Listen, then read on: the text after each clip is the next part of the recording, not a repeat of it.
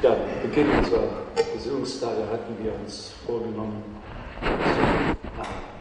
anhand des Evangeliums die verschiedenen wichtigen Themen für unser inneres Leben zu betrachten. Und wir hatten begonnen mit der Verkündigungsgeschichte.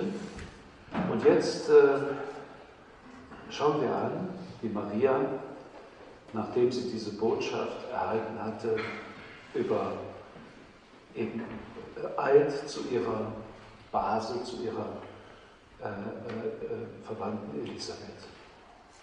Und da heißt es, als Elisabeth den Gruß Marias hörte, hüpfte das Kind in ihrem Leib. Da wurde Elisabeth vom Heiligen Geist erfüllt und rief mit lauter Stimme, Gesegnet bist du mehr als alle anderen Frauen und gesegnet ist die Frucht deines Leibes. Wer bin ich, dass die Mutter meines Herrn zu mir kommt?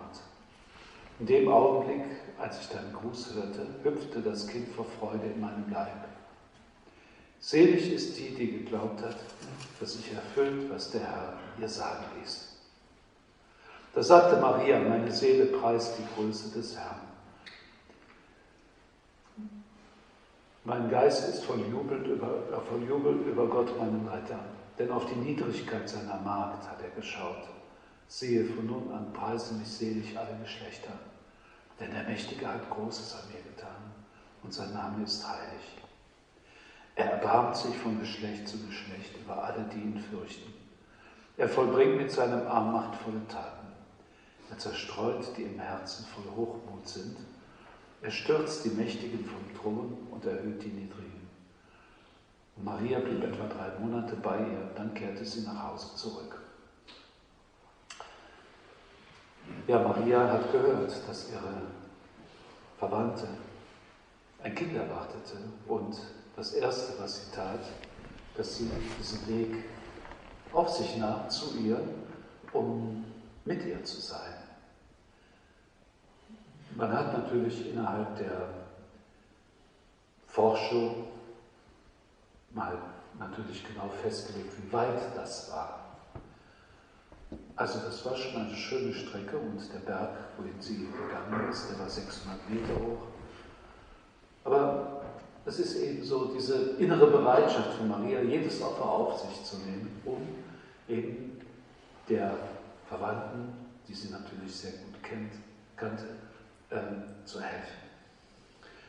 Aber es ist darüber hinaus nur eine große Freude, denn sie wusste, dass ihre Verwandte kinderlos war und wir, wir können uns vorstellen, äh, wie groß die Freude war bei Elisabeth und Maria freut sich über die Freude Elisabeths. Aus diesem Gespräch der beiden können wir jetzt zwei Dinge uns genauer anschauen, nämlich die Haltung des Glaubens, selig die geglaubt hat, und die Haltung der Demut. Selig preisen mich alle Geschlechter, denn der Herr hat Großes an ihnen getan. Zunächst der Glaube. Der Herr, wir beginnen normalerweise unser Beisammensein mit dir, mit diesem Glaubensakt. Ich glaube fest, dass du hier zugegen bist. Und Natürlich, wir alle sind hier, weil wir glauben. Aber es ist klar, dass es wichtig ist, immer wieder tiefer einzubringen und uns auch diese, sagen diese Haltung noch tiefer zu verstehen. Maria wird in der Kirche als die große Glaubende gepriesen. Und es ist klar, dass dieser Glauben nicht statisch ist, sondern er wächst während ihres Lebens. Und wir werden noch einige Ereignisse betrachten, wo wirklich ihr Glaube herausgefordert ist. Wie steht es mit unserem Glauben? Das ist die entscheidende Frage. Wir müssen uns nämlich klar sein, dass gerade der, der Glaube das Band unserer Beziehung zu Gott ist. Und deshalb eben auch irgendwo zur Basis unseres Lebens gehört. Ich glaube fest, dass du zugegen bist, das sagen wir immer. Und natürlich, ja, wir sagen es manchmal vielleicht einfach nur so. Und vielleicht spüren wir auch nicht in uns irgendwie so ein, ein Gefühl ja, des Glaubens. Aber das äh, ist jetzt nicht wichtig. Es geht, es geht darum, dass der Sprung des Glaubens äh, das Entscheidende ist. Normalerweise ist unser Erkenntnisraum die Erfahrung, die wir als Menschen machen können. Also die sinnliche Wahrnehmung, eben auch unser Verstand, alles das ist der Erkenntnisraum, den wir als Menschen von unserer Natur her haben. Und gerade der moderne Mensch ist eben manchmal ängstlich vor diesem Sprung aus diesem Raum heraus. Dass, ähm, dass er es nicht wagt, sozusagen, sich auf Dinge einzustellen, die ihm nicht unmittelbar berührbar und fassbar sind. Wir, wir können sagen, es gibt viele solche Dinge, die nicht berührbar und fassbar sind, die in einer, einer anderen Dimension sind. Zum Beispiel Liebe. Liebe ist nicht anpackbar. Ich sehe die Liebe nicht. Ich kann höchstens sagen, bestimmte, bestimmte äh, wir, Handlungen oder so zeigen, dass Liebe da ist. Aber das ist ja nicht unbedingt der Fall. Es kann, kann ja sein, dass jemand nur diese Handlungen tut, um zu täuschen oder so. Gut. Also die Haltung, dass der Mensch äh, mehr, mehr Beweise braucht oder will, dass Gott ähm, dass Gott da ist, dass er uns, dass er, dass er eben diese Nähe zu uns hat. Diese Haltung, die finden wir in der Heiligen Schrift immer wieder, in, insbesondere eben in den Evangelien. Und da gibt es eine Sache, die, die einfach, finde ich, so den Punkt trifft. Zu jener Zeit sagten einige Schriftgelehrte und Pharisäer zu ihm, Meister, wir möchten von dir ein Zeichen sehen. Also der Mensch fordert Gott auf, sich deutlicher zu erkennen zu geben. Ist es nicht so, das müssen wir auch zugeben, dass die Verborgenheit Gottes uns eben manchmal zusetzt. Und wir können sagen, wäre es nicht besser, wenn er sich besser zeigen würde. Und wir hören auch, auch diese, diese Aufforderung, dass Gott sich besser zeigen soll. Wenn du der Sohn Gottes bist, dann steig herab vom Kreuz. Ja, und Christus soll eben den Beweis für seinen Anspruch vorlegen, damit, er eben, ja, damit sie ihn akzeptieren. Und diese Beweisforderung, die geht eigentlich durch die ganze Lebensgeschichte Jesu hindurch. Er wird immer, ihm wird immer wieder vorgehalten, dass er sich nicht genügend ausweise dass er jetzt mal ein Wunder tun müsse, was alle Zweifel beseitigt. Und das gilt auch heute. Wir halten doch Gott auch heute oft so, ähm, ja, das entgegen, dass der Mensch sagt, wenn es dich gibt, Gott, dann musst du dich deutlicher zeigen. Dann musst du die Wolke deiner Verborgenheit aufreißen und uns mehr Klarheit geben auf die wir einen Anspruch haben, wenn du uns schon aufforderst, an dich zu glauben. Andernfalls musst du dich nicht wundern, wenn es so wenig Menschen gibt, die eben diesen Schritt gehen. Aber Gott hat sich gezeigt und zeigt sich immer wieder. Er zeigt sich immer wieder. Und wir können ihn nicht ins Experiment stellen. Es gibt so eine schöne Geschichte von Antoine Saint-Exupéry, dem Autor des kleinen Prinzen, der erzählt, wie er mit einem Bekannten über die Existenz Gottes und über alles, alles das sprach. Und dieser Bekannte sagte, okay, wenn Gott mal irgendwas machen würde, was, was, ja, was, was, mir, was mich überzeugen würde, ja, dann würde ich auch äh, eben in, dieses, in diesen christlichen Weg eintreten. Und ähm, ja, dieser Freund, der ging dann einmal im Herbst über die Felder, wo es damals noch die Telegrafenmasten gab. Und im Herbst sammeln sich die Krähen ja, zu riesigen Schwärmen. Und da saßen also auf den Telegrafendrähten Tausende von Krähen. Und dann sagte der, dieser Freund, sagte, okay, jetzt mache ich mal ein Experiment. Jetzt zähle ich mal bis drei und wenn bei drei alle Krähen hochfliegen, dann will ich das als ein Beweis dafür äh, sehen, dass Gott da ist, dass er das macht. Also, lieber Gott, ich fordere dich jetzt heraus äh, und äh, das Experiment wird genau beschrieben und erzählt dann eins, zwei, drei und alle Krähen fliegen hoch. Und dann bekommt er zuerst einmal einen Riesenschreck. Und dann versucht er, äh, irgendeinen anderen Grund zu finden, warum die Krähen hochgeflogen sein könnten.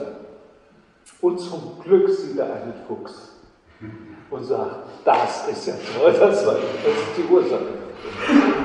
Also der Mensch ist, egal was Gott macht, kann man sagen, der Mensch ist immer wieder in der Lage zu sagen, das reicht mir noch nicht. Und der heilige Paulus hat das einmal so schön ich würde mal sagen, so ganz mit seiner ganzen Kraft äh, dargelegt im Römerbrief. Ich zitiere, der Zorn Gottes wird vom Himmel herab offenbart, wieder alle Gottlosigkeit und Ungerechtigkeit der Menschen, die die Wahrheit durch Ungerechtigkeit niederhalten. Denn was man von Gott erkennen kann, ist ihnen offenbar. Gott hat es ihnen offenbart. Seit, seit Erschaffung der Welt wird seine unsichtbare Wirklichkeit an den Werken der Schöpfung mit der Vernunft wahrgenommen. Seine ewige Macht und Gottheit. Daher sind sie unentschuldbar. Denn sie haben Gott erkannt, ihn aber nicht als Gott geehrt und ihm nicht gedankt. Sie verfielen in ihrem Herzen der Nichtigkeit und ihr unverständiges Herz wurde verfinstert. Sie behaupten weise zu sein und wurden zu Toren. Sie vertauschen die Herrlichkeit des unvergänglichen Gottes mit Bildern, die einen vergänglichen Menschen und fliegende, vierfüßige oder kriechende Tiere darstellen. Ja, es ist nicht so, dass der Mensch immer, egal ja, was, äh, was, er, was er tut, diesen Sprung machen muss. Und wenn ich diesen Sprung nicht machen will, wie hier gesagt, wenn ich meine Augen, wenn ich es nicht sehen will, wenn ich das nicht, nicht haben will, dann äh, kann dieser Sprung nicht stattfinden. Ja, es gibt so diese, diese, ja, diese äh, ich weiß nicht, ob der heilige Augustinus das so ausgeführt hat, ähm, eben wenn ein Mensch nicht die Wahrheit erkennen will, wenn er, wenn er weiß, dass das Konsequenzen für ihn hat, äh, dann sucht er irgendwelche Gründe, damit das nicht sein kann, ja, was da dargelegt wird. Ja, und du Herr bist Mensch geworden, was hättest du mehr tun können? Aber eben die Menschen damals, viele, insbesondere eben die Elite, haben ihm nicht geglaubt. Sie haben ihm deswegen auch nicht geglaubt, weil sie vielleicht einen solchen Gott gar nicht wollten.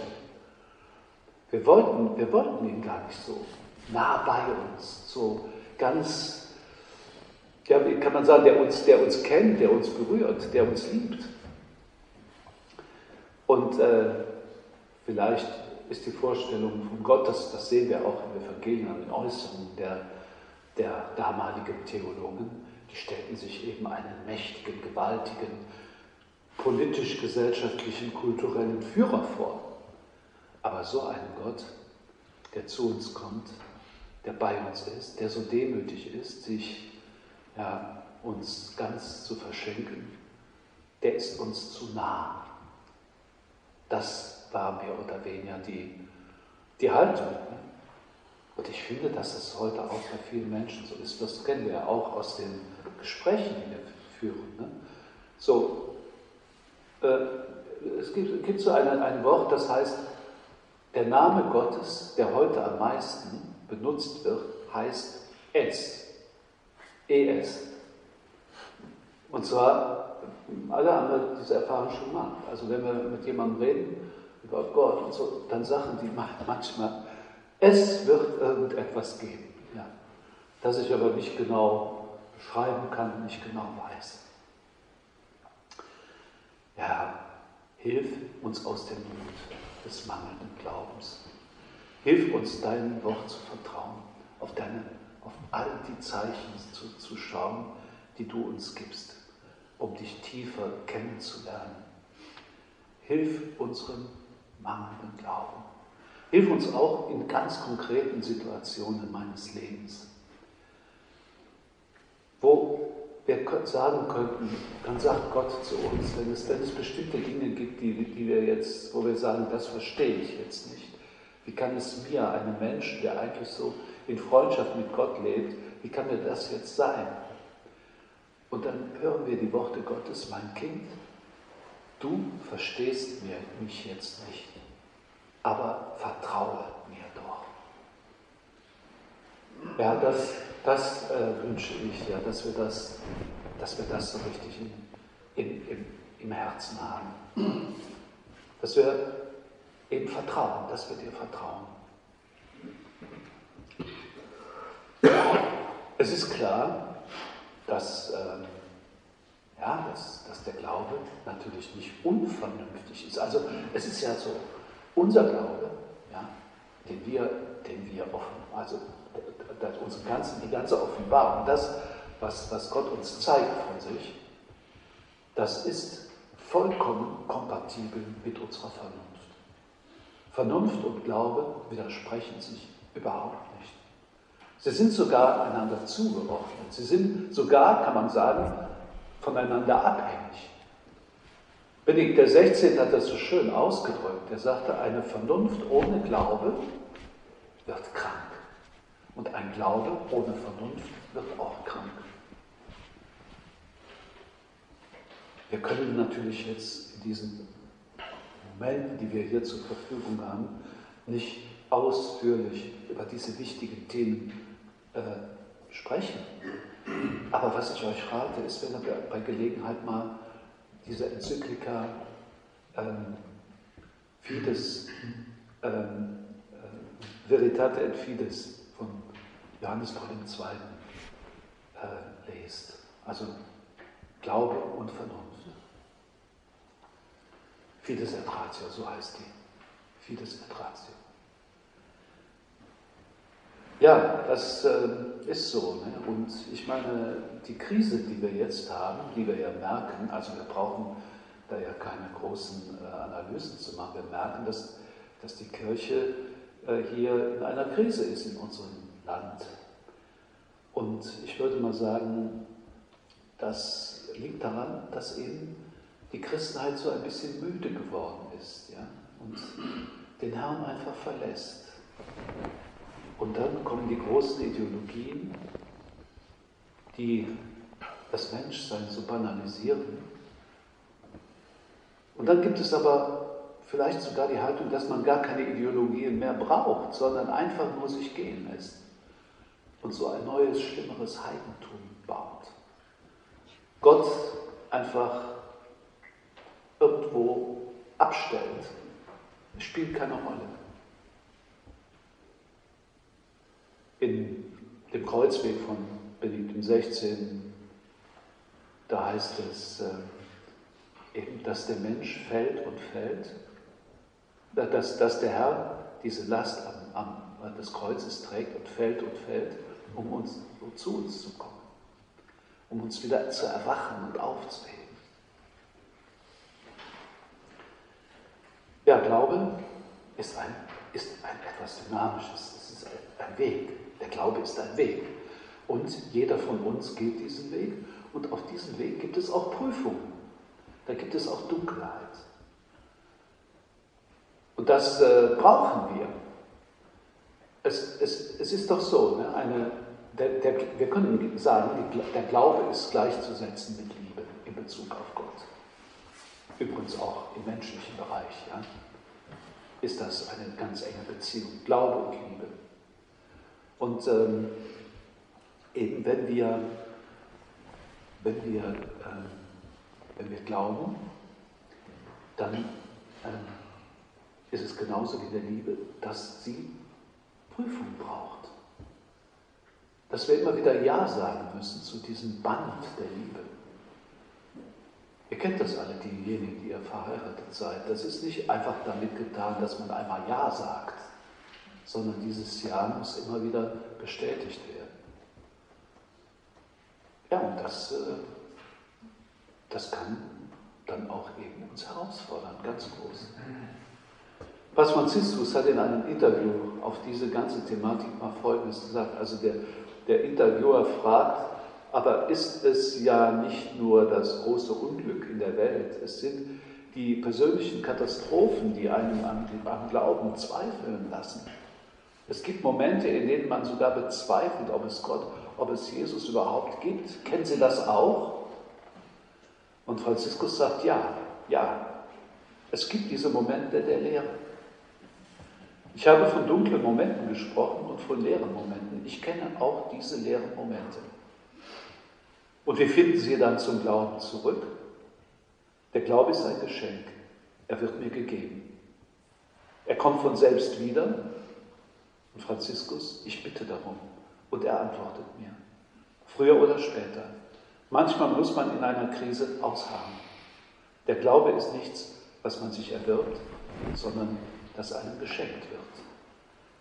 Und wir können sagen, es wird uns immer geschenkt, wenn wir sagen, Herr, hilf meinem Glauben, hilf meinem, ich sag mal, Unglauben, hilf mir, dir noch viel, viel, viel mehr zu vertrauen.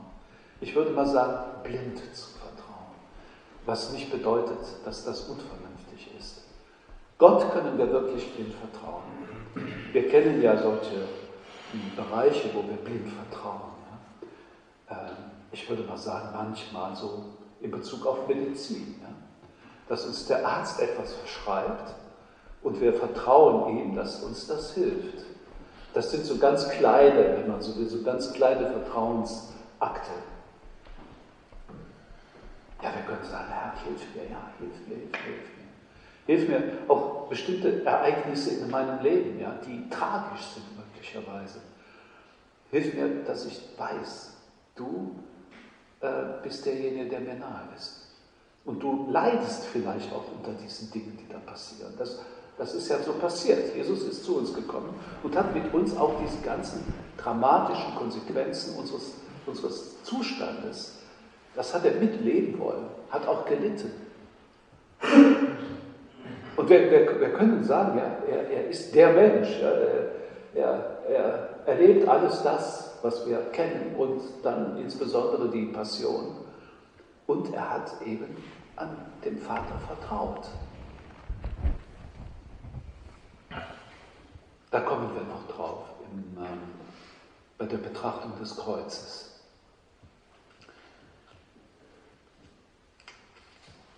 Ja, das äh, ist eben das Entscheidende, ne? Diese, dieses Geschenk anzunehmen, das Gott uns geben will.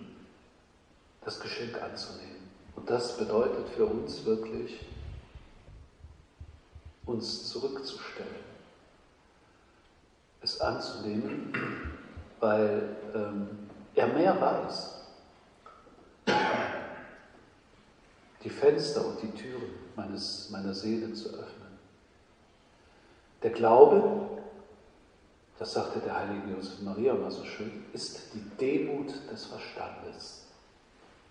Was bedeutet das? Demut. Demut ist ja nicht irgendwie so eine unreife äh, Kopfsenkhaltung, ja, die sich alles gefallen lässt, sondern die Demut, um die es hier geht, ist die Tatsache, uns nicht als das Maß aller Dinge zu betrachten. Zu wissen, es gibt jemand, der größer ist als ich, der mehr weiß sozusagen, der alles weiß über mich. Und meine, meine Haltung ist es, das anzunehmen. Zu sagen, ja, das nehme ich an, weil du weißt, wer der Mensch ist. Und das, wir haben eben über die Schöpfung gesprochen, ja, von Mann und Frau. Also der Mensch, auch das wollen wir noch betrachten in der Betrachtung über die Sünde, ja, der Mensch ist einfach immer wieder versucht, äh, das Heft selber in die Hand zu nehmen, zu sagen, ich lasse mir nichts vorgeben. Ich möchte nicht, dass mir jemand sagt, so und so, das ist die Wahrheit, das ist das Richtige. Das ist das Gute, so musst du dich verhalten. Der Mensch kann sagen, nein, ich will das selber festlegen, verhalten will und, wie ich mich verhalte. Boah, das sind alles ganz große Dinge, ganz große Themen. Aber wir wollen jetzt, ja, dich äh, bitten, Herr, äh, komm immer zu uns, wenn wir zur Dunkelheit äh, erfahren, die du ja auch erfahren hast. Die hast du ja auch erfahren in deinem Ölberggebet.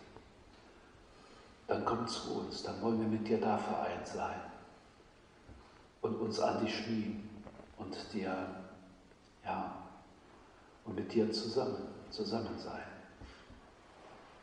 Maria ist die große Glaubende. Wir haben am Anfang gesagt, sie hat auch einen Weg des Glaubens hinter, hinter zurückgelegt. Der sein Höhepunkt bekam natürlich am Kreuz, wo sie unter dem Kreuz stand. Sie ist selig, weil sie geglaubt hat. Sie hat geglaubt in das, was der Herr gesagt hat.